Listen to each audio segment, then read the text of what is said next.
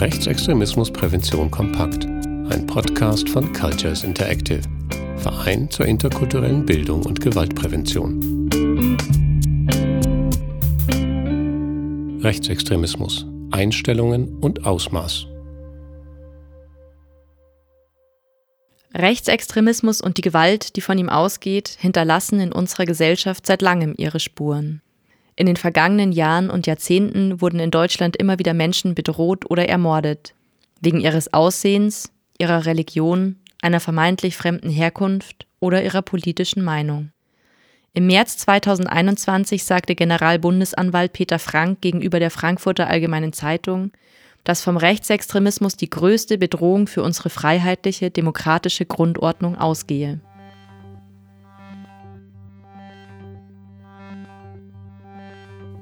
In der Nacht zum 2. Juni 2019 wird der Kasseler Regierungspräsident Walter Lübcke vor seinem Wohnhaus ermordet. Am 9. Oktober 2019 werden bei einem Angriff auf eine Synagoge in Halle an der Saale zwei Menschen erschossen. Am 22. Juli 2016 tötet ein 18-Jähriger am Münchner Olympia-Einkaufszentrum neun Menschen. Fünf weitere werden verletzt. Am 19. Februar 2020 erschießt ein 43-Jähriger bei dem rassistischen Anschlag in Hanau zehn Frauen und Männer. Bis zu seiner Enttarnung im Jahr 2011 ermordet der Nationalsozialistische Untergrund, kurz NSU, nachweislich zehn Menschen. Im Sommer 2020 wird, nach fast 40 Jahren, das Oktoberfestattentat als rechtsextremer Anschlag eingestuft. Am 26. September 1980 sterben bei dem bis heute schwersten Terroranschlag in der Geschichte der Bundesrepublik 13 Menschen, darunter der Bombenleger. Mehr als 200 Menschen werden verletzt.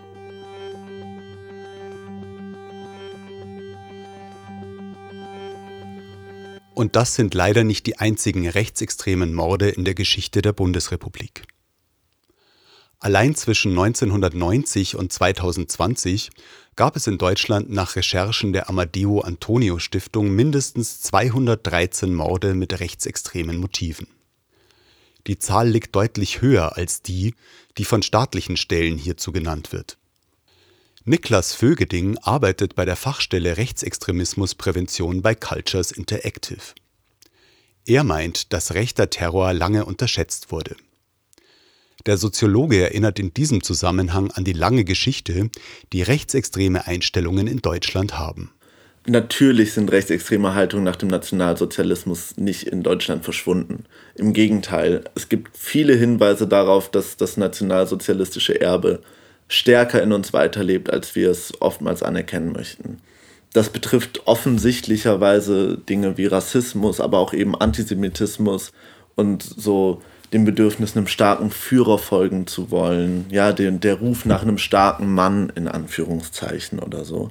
Aber auch sowas wie völkische Ressentiments oder Nationalismus, Germany First, könnte man sagen, äh, spielt nach wie vor eine ganz, ganz große Rolle.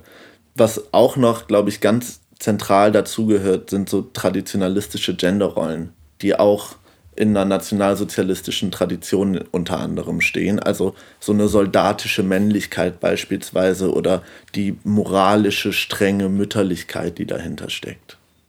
Auch nach 1945 leben also viele dieser Einstellungen weiter. Zum Beispiel in offen rechtsextremen Parteien und Burschenschaften oder in Verbindungen zwischen Vertreterinnen aus Wirtschaft, Medien und Politik, die bereits in der Zeit des Nationalsozialismus begonnen haben. Heute finden sich solche Einstellungen zudem in Wehrsportgruppen, Kameradschaften und in jugendkulturellen rechtsextremen Formierungen. Dazu gehören zum Beispiel rechte Skinheads, nationale Autonome oder die Identitäre Bewegung. Niklas Vögeding erkennt rückblickend vor allem einen Zeitraum, in dem rechtsextreme Einstellungen besonders erstarkten da kann man auch noch mal ein bisschen in die Geschichte gucken. Ich glaube, ganz entscheidend waren da die 1990er Jahre, ähm, wo es gerade in Ostdeutschland in vielen Regionen die Möglichkeit gab, dass Rechtsextreme sich da ungestört verbreiten können. Also da wurde dann so das Nazi-Sein plötzlich zu einer coolen Jugendkultur oder so, Wohlgemerkt äh, mit personeller Unterstützung durch äh, rechtsextreme Kader und Neonazis aus Westdeutschland. Das darf man dabei nicht, äh, nicht, nicht vernachlässigen. Das hat aber auch eben dazu geführt, dass es für Andersdenkende, also für Leute, die sich dem, dem rechten Gedankengut nicht beugen wollten, wirklich, wirklich gefährlich wurde und vielleicht sogar lebensbedrohlich. Man spricht heute oftmals von Baseballschlägerjahren. Und das betraf natürlich vor allem auch Menschen, die eben als nicht deutsch gelesen oder eingeschätzt wurden, ja. Und dieses Problem wurde halt einfach sowohl von Politik als auch von Sicherheitsbehörden und auch von der Gesamtgesellschaft lange Zeit nicht ausreichend ernst genommen. Und deswegen ist es Zeit, dass wir uns alle dieses Problems jetzt annähern.